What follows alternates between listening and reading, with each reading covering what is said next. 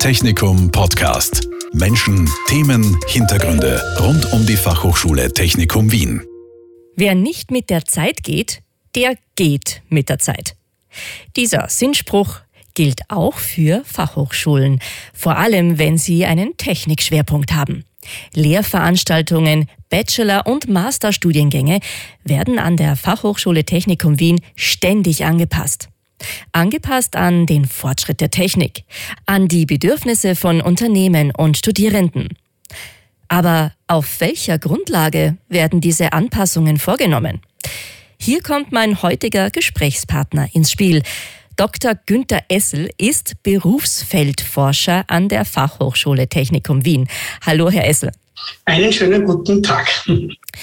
Was genau ist denn Berufsfeldforschung? Der zentrale Begriff in dieser Wortkette ist Beruf. Und ähm, meine Anstrengung in der Richtung ist, berufliche Wirklichkeiten in den Unternehmen wissenschaftlich so zu erheben, dass sie insbesondere für die Weiterentwicklung und für die Neuentwicklung von Bachelor- und Masterstudiengänge, aber auch Studiengänge an unserer Academy eingesetzt werden können. Zum Beispiel für Entwicklungsteams, die an einer Weiter- oder Neuentwicklung tätig sind und empirische Daten über den Arbeitsmarkt, über berufliche Besonderheiten und dererlei Dinge haben möchten.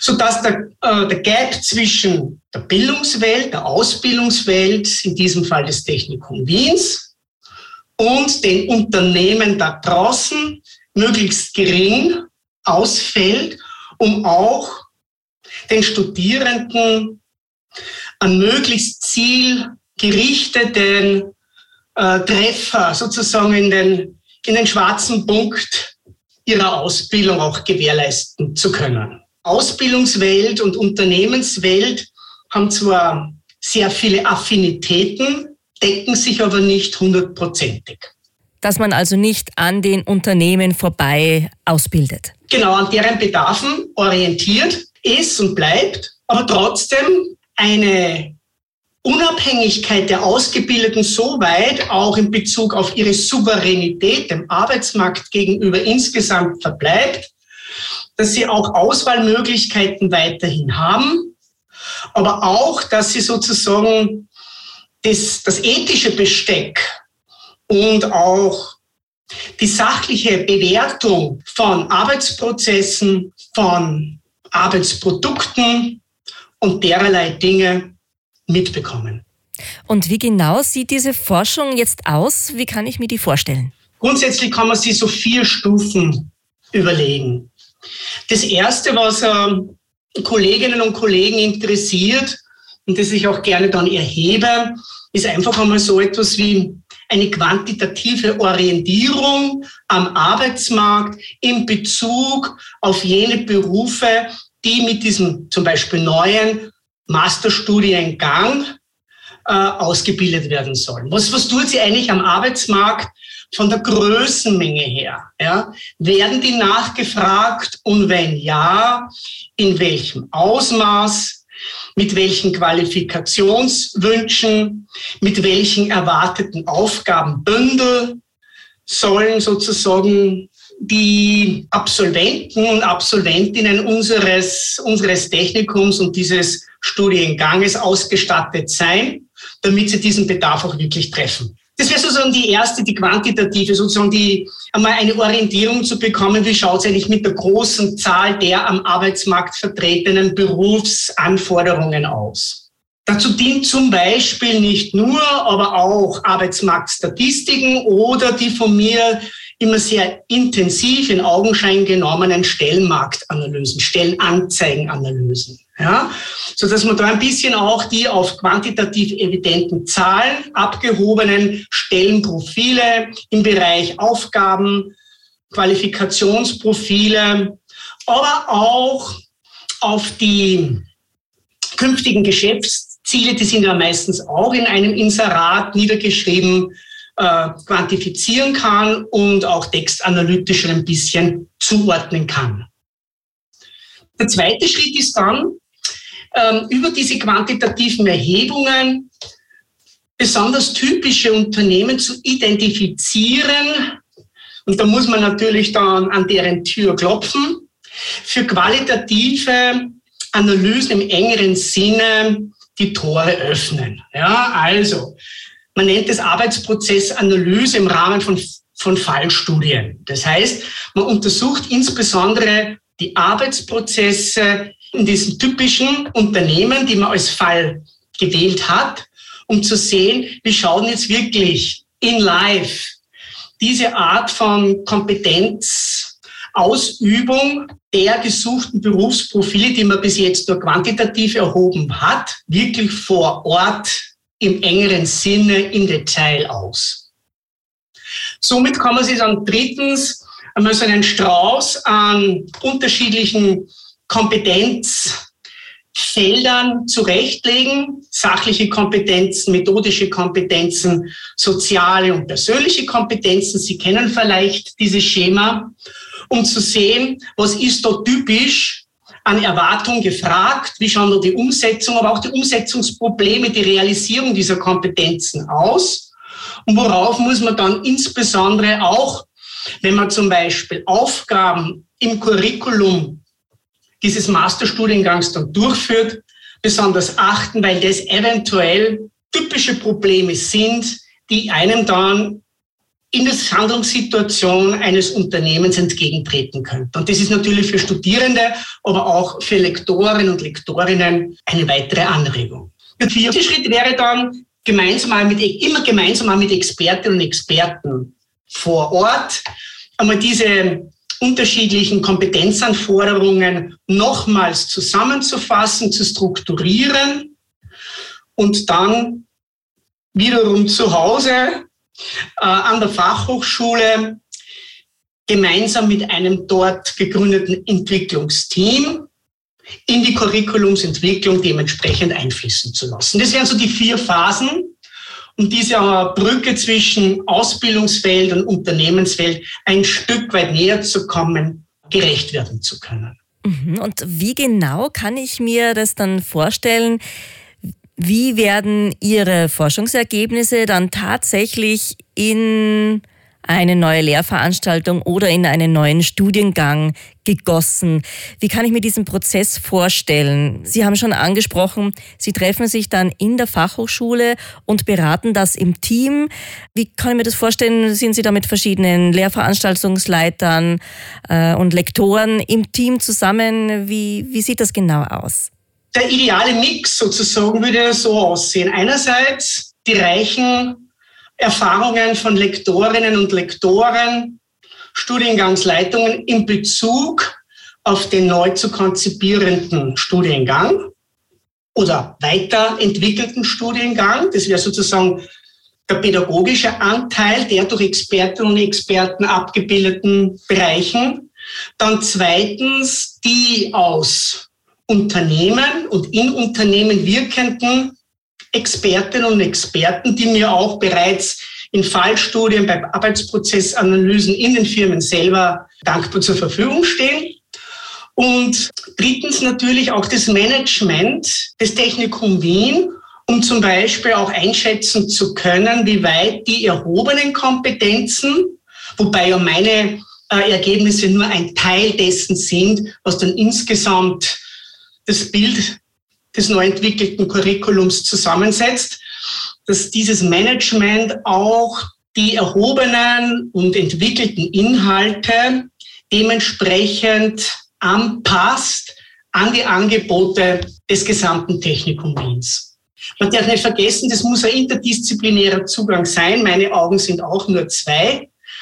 Es wäre äh, überheblich zu sagen, das könnte man jetzt nur mit seinem eigenen Wissen durchführen? Nee, überhaupt nicht. Die moderne Welt muss auch in der Wissenschaft interdisziplinär erfolgen. Nicht immer, aber immer öfter. Natürlich gibt es oft spezialisiertes Wissen, das wirklich nur disziplinär durch Tiefbohrungen weitergeführt werden kann. Und das ist auch insbesondere im Bereich der Technik und des Ingenieurswesens vonnöten. Aber gleichzeitig sind ja diese tiefen Bohrungen eingebettet in andere disziplinäre Nachbarschaften, Affinitäten letztendlich eingebettet in eine soziale Umwelt des Betriebes. Mhm.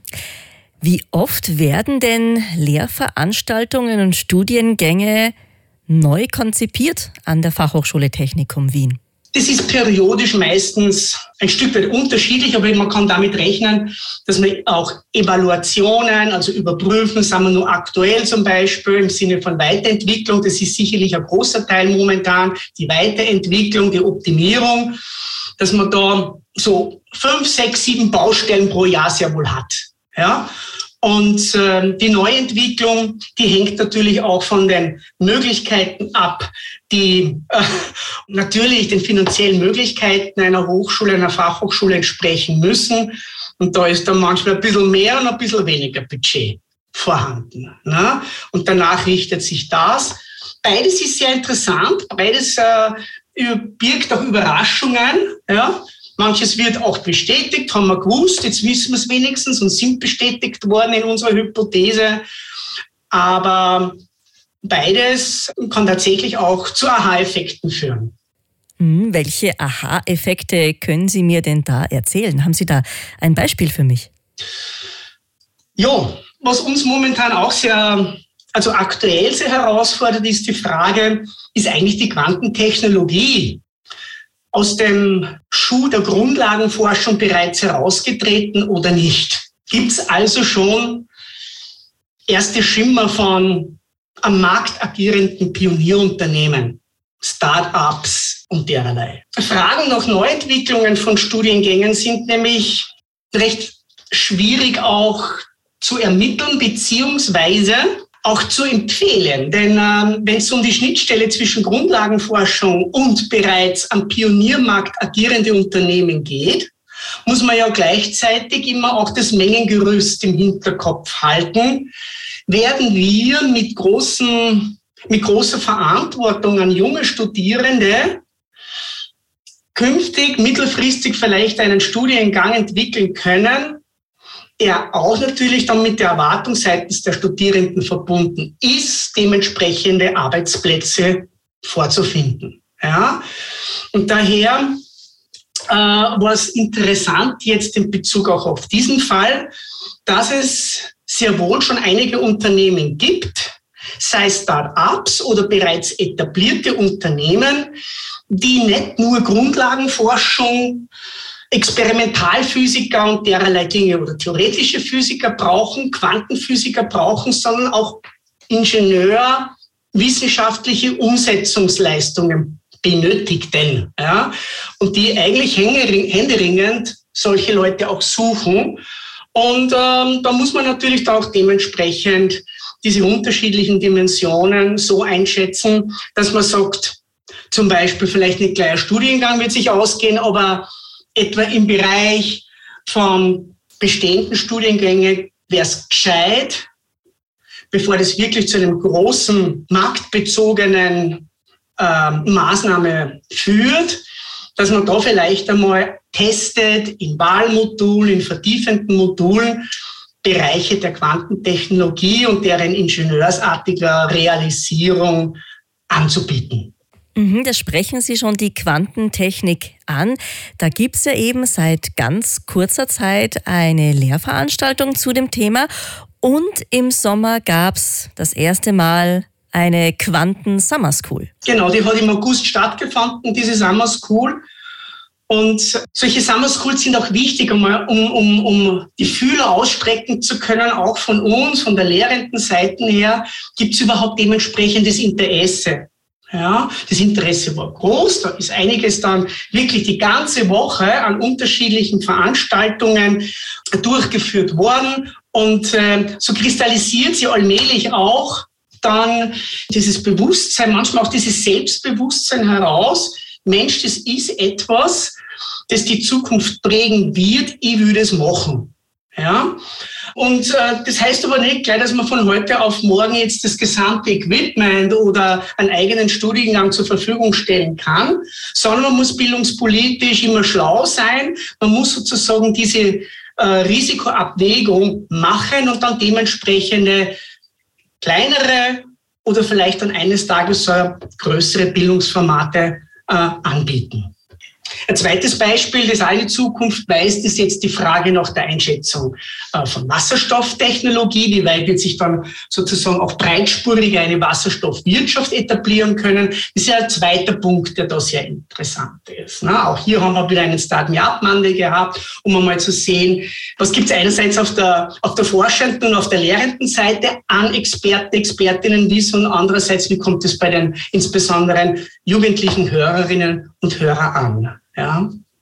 Aber auch bei etablierten Studiengängen kann es äh, zumindest von der Größenordnung her äh, Überraschungen gegeben. Vor einigen Jahren, das ist jetzt ein älteres Beispiel, haben wir mal in Richtung Weiterentwicklung des Masterstudiengangs im Maschinenbau unsere auch empirischen Fühler ausgestreckt und da sind wir einfach draufgekommen, dass die Unternehmen immer stärker auch in Richtung Simulation und Maschinenbau ihre Bedarfe haben und ähm, danach ihre ihre Netze ausgeworfen haben und dementsprechend haben wir dann mit, wie ich schon gesagt habe, mit Lehrenden, Experten, Expertinnen von Unternehmen und mit empirischen Beiträgen das Ganze dann gestemmt. Sehr spannend, sehr spannend. Wie kommen Sie denn eigentlich auf die Ideen, welche Themen Sie sich da genauer anschauen möchten, wie zum Beispiel jetzt das Thema Wasserstoff, das Sie erwähnt haben? Treten da Unternehmen an Sie heran oder wie entstehen da die Ideen? Komm, das schauen wir uns jetzt einmal an. Die wichtigsten Ideengeber sind unsere Studiengänge unsere eigenen Expertinnen und Experten. Ja? Und äh, das kann man sich oft ganz salopp vorstellen, also im Sinne von etwa bei einer Weiterentwicklung oder einer Neuentwicklung. Erst kannst du mal ein bisschen da deine Fühler ausstrecken, was gibt da quantitativ der Arbeitsmarkt her, welche Unternehmen fallen dir da besonders auf, die stark jetzt in diese Richtung Mitarbeiter, Mitarbeiterinnen suchen, ja, kannst du dir das ein bisschen anschauen und dann da wir sozusagen einmal diese quantitativen Zwischenergebnisse uns gemeinsam anschauen und darüber äh, uns einen Reim machen. Ne? Also diese, diese erste Schritt der Hard Facts am quantitativen Gesamtmarkt ist da sicherlich einmal eine erste Orientierung, aber die Anregungen, die gehen von unseren eigenen, wirklich mit sehr, sehr vielen Erfahrungen und Sachwissen und Tiefenwissen ausgestatteten Mitarbeiterinnen und Mitarbeiter aus. Ja. Und auch die Studiengangsleitungen haben da eine ganz, ganz wesentliche, auch letztendlich Mediatorfunktion die, im Sinne dessen, was an Inhalten sozusagen äh, unangetastet und quasi Sanctus und Kanon bedeutet und wo es aber eventuell Auffälligkeiten gibt, die sie vielleicht wiederum in Gesprächen Gesprächen, die vielleicht selbst einmal Gespräche und nicht selten mit Unternehmen geführt haben und da vielleicht auch ja, da beginnen dann meistens die Fragestellungen mit gewissen Irritationen dann verbunden waren. Und um Irritationen, das ist ja der eigentliche Anlass für Forschungsfragen, dem Ganzen dann nachzugehen, kann man zumindest einmal als kleinen Beitrag seitens der Berufsfeldforschung da ein bisschen nachschürfen. Mhm, was sind denn aktuell die Themen, bei denen Sie da schürfen?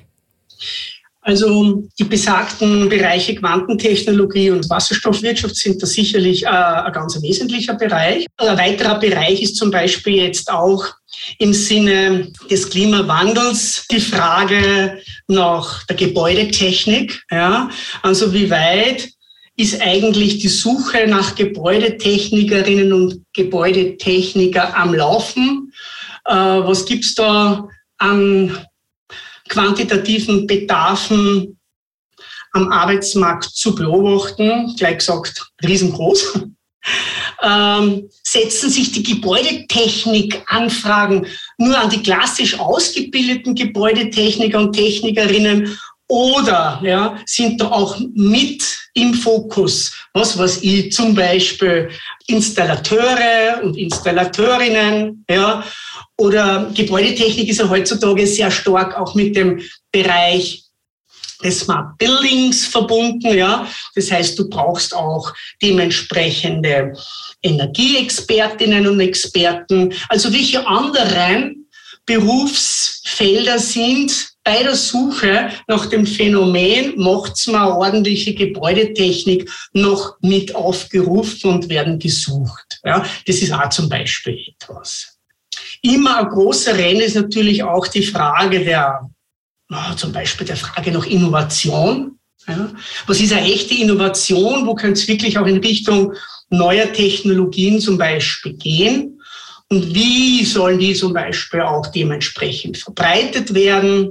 Wer soll davon profitieren? Das wären also Fragestellungen, die eine große Rolle spielen. Aber es kann auch ähm, etwa auch die Softwareentwicklung äh, betreffen und mit welcher Art von junger Klientel, mit deren Ansprüchen hat man es denn äh, zu tun eigentlich? Ne? Also die Fragen weiten sich auch aus in Richtung einerseits unternehmenskultureller Besonderheiten, aber andererseits auch der individuellen Besonderheiten, die heutzutage vielleicht ein jüngeres Publikum an ihre Arbeitgeberinnen und Arbeitgeber stellt. Ja. Eine interessante Erscheinung ist, dass sich der Arbeitgebermarkt allmählich auch zumindest in technisch induzierten Bereichen in einen Bewerbermarkt umwandelt. Also äh, ist es so eine starke Nachfrage nach Fachkräften, ja, dass man jetzt nicht zu salopp äh, formulieren sollte, die können sich aussuchen, wo sie wollen. Aber für manche Technikbereiche gilt es sehr wohl. Ja, und das ist eigentlich interessant, mit welchen Erwartungen junge, gut ausgebildete und am Arbeitsmarkt stark nachgefragte äh, Voraussetzungen eigentlich die Leute dann arbeiten wollen. Ja? Also von der Frage der Work-Life-Balance bis hin zum ähm, Frage des, der Selbstorganisation, der Kreativität äh, und derlei Dinge. Mhm, ich könnte mir vorstellen, was so die Anforderungen, die Vorstellungen, Prämissen von jungen Leuten in diesem Bereich angeht, äh, da hat sich sicher einiges verändert in den letzten Jahren. Ja, ja, sehr stark. Die Berufsbildung und auch die Berufsforschung ist ja wiederum ihrerseits in große gesellschaftliche Prozesse mit ihren Ergebnissen eingebunden. Ne? Demografische Entwicklungen verändern sich nicht von heute auf morgen. Das sind mittel- und langfristige Prozesse, die mit einer Sicherheit ablaufen, die natürlich für uns dann auch wesentliche Indizien sind, wie sich das oder das wohl ändern wird. Also so Art, man kann das durchaus mit der mit, ja, mit geologischen Schichtenveränderungen vergleichen, ja, die wirklich lang anhalten und wo etwas ent sich entwickeln könnte, äh, von denen natürlich berufliche Professionen, Betriebe und natürlich Ausbildungsanbieter äh, vehement berührt werden und das auch berücksichtigen müssen. Ja. Die jungen Menschen werden äh, in völlig einem neuen Kontext aufwachsen. Ne? Im Vergleich etwa auch schon zu meiner Generation. Da gab es zwar 1972 den Club of Rome, ja, aber da, da ist es noch als Unkenruf oder so abgetan worden. Heutzutage leben wir mit den Auswirkungen des Klimawandels. Und das bedeutet, neben all den anderen, jetzt Tag für Tag ohnehin, in der Öffentlichkeit diskutierten Herausforderungen. Wie wird sie das jetzt zum Beispiel auch auf berufliche Tätigkeiten, selbst auf den Mikroprozessen der alltäglichen beruflichen äh, Realisierung äh, abspielen? Wie wird etwa bei dem Thema Gebäudetechnik die Profession eines Installateurs oder eines klassisch ausgebildeten Gebäudetechnikers wohl ändern müssen. Ja? Und das betrifft nicht nur die qualifikatorische Ausübung des fachlichen Bezugs, sondern auch von der Haltung her. Mit welcher Haltung gehe ich eigentlich letztendlich auch von meiner Berufsidentität an solche ja, arbeitsbezogenen, letztendlich aber auch gleichzeitig weltpolitischen Herausforderungen um. Ja?